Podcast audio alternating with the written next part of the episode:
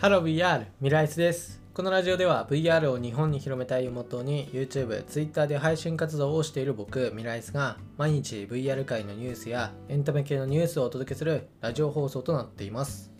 はいということで始まりました。本日は2022年の5月の12日ということで今回紹介する VR ニュースはメガネサイズの VR ヘッドセット開発がすごいという内容の VR ニュースです。はい、ということでですね、まあ、こちらタイトルこそちょっと短いんですけど、結構すごい研究ですよ。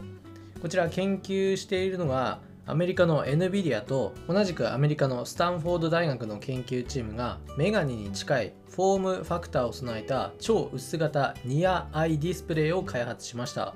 でこちらなんですけど、まあ、アイディスプレイということでメガネ型ということなんで 2.5mm の厚さの光学系を備えてフルカラーの 3D 画像を提供するということだそうです。はい。まあ今のことを聞いてよく分かった方はなかなかすごいですけど、まあ今、あの、ラジオのサムネイルになってるものがそれなんですけど、ちょっとね、見た目変、とか言っちゃって、ちょっと怒られるかもしれないけど、あの、結構見た目はね、変なんですけど、こちらがそのディスプレイですね。で、これの何がすごいかっていうと、この薄さ、大きさ。で、それでいてフルカラーっていう、ちょっととんでもないものですね。で何よりもこの NVIDIA が絡んできてるのがちょっと本気だなっていうふうにね思いましたね。いやなんかこれうんなんか本当に商品化するんじゃないかっていう感じでちょっとびっくりしてます。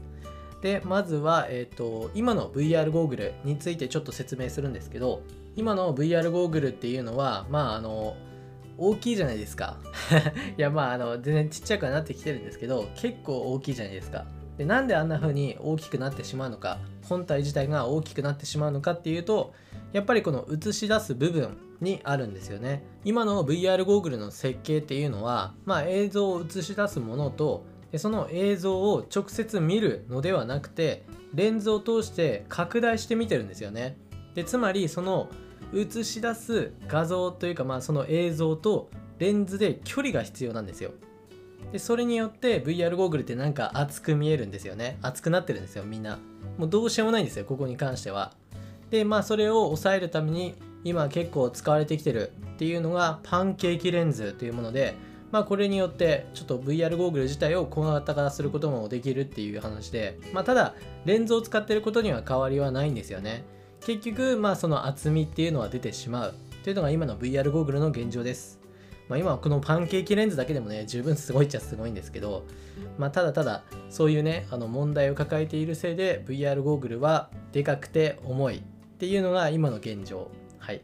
でそこで今開発されているのがこちらですね。こちらの超薄型レンズっていうことで。で実際これ見た側からすると何が変わったのっていうふうに思われるかもしれないんですけど、まあ、まずこのディスプレイ。重量自体は約 60g 対角視野は22.8度ということで、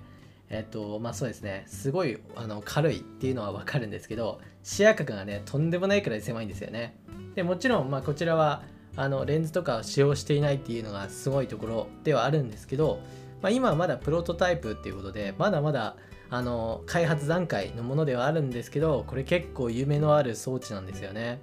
で、あの細かい話をね、この今ベラベラ喋ると訳が分かんないと思うのであの詳しくはねそこまで言わないんですけどとにかくこれが商品化された時には本当にメガネ型の VR ゴーグルっていうのができる可能性があります。で今の時点だとメガネ型 VR ゴーグル、まあ、商品化自体で言うとそこまでないですね。あのメガヌ X っていう VR ゴーグルが、まあ、発表されたぐらいでまだ発売はされてないですね。まあ、あれも結構楽しみなんですけど、まあまあまあ、あのソニーさんがね、一緒に発発売というか開発しているものですね。まあ、そちらぐらいでで、今回この NVIDIA が絡んできてるっていうこともあるので、本物のメガネ型 VR ゴーグルが完成される可能性が高いです。この研究が進んでいくと。で実際最初あの22.8度っていう風に言ったんですけどこれちょっと極端に狭すぎますね他のデバイス2インチの SLM と焦点距離 15mm の GP レンズを用いれば最大なんと120度の視野角を実現できるっていうことだそうです。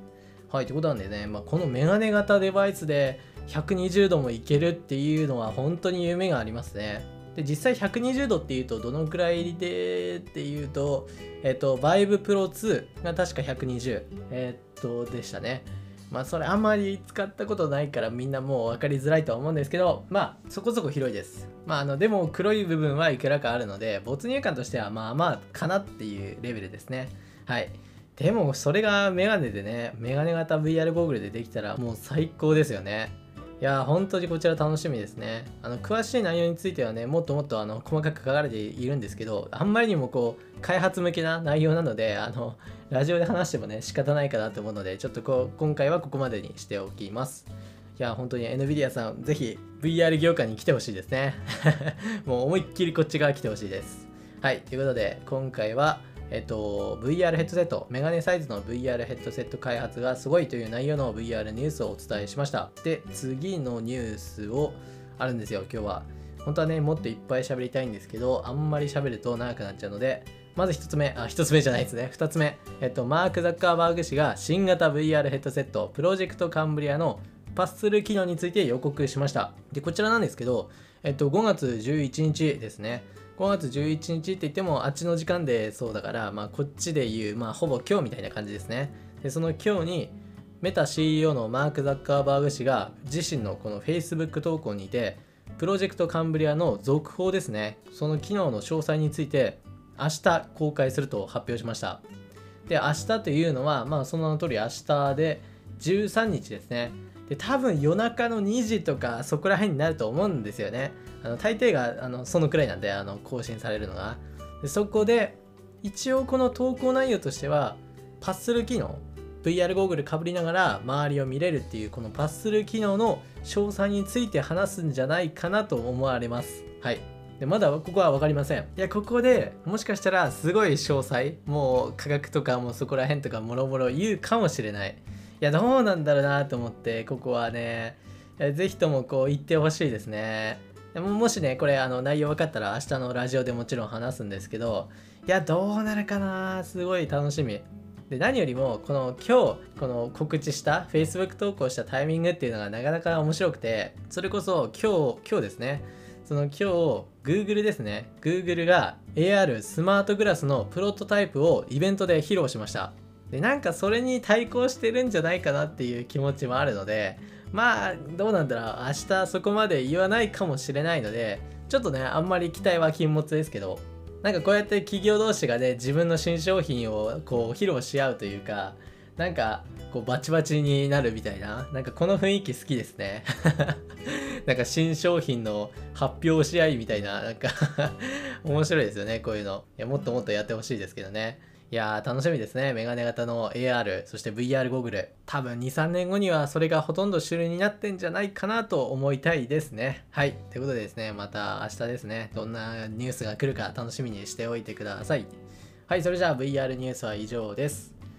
はい、じゃあいつものちょっとした雑談ですけど、今日はですね、今日は特にそんなに言うことはないかな。うん、今日は別にない。明日ですね、明日本当にあの、僕自身ちょっとイベントに出る予定で岸上さんっていう方は分かりますかね？VR ゲームを作っている会社の CEO の方なんですけどその岸上さんとあと僕自身になっているメタクエストアンバサダーの猿頭さんあとオキタンボットさんそして自分。でこの4人で次に作るべきマルチプレイ VR ゲームはどれっていうねあの話し合い語り合いみたいなのをねやるので9時からですね。明日の夜9時から。あの行うので、ぜひね、あの皆さんも来てもらえればなと思います。YouTube ライブもあるし、クラスターでも見ることが可能です。ぜひぜひ皆さん来てください。はい。久々、久々っていうか初めてかもしれない。このラジオでちゃんと、ちゃんとこう宣伝的なことをしたの。いやー、うん、いらないかな、宣伝は。ちょっとね、これでラジオ聞く人減ったらね、ちょっとあれなんですけど。ぜひね、見てください。はい、それじゃあ今回ここら辺で終わりたいと思います。それではまた別の配信でお会いしましょう。バイバイ。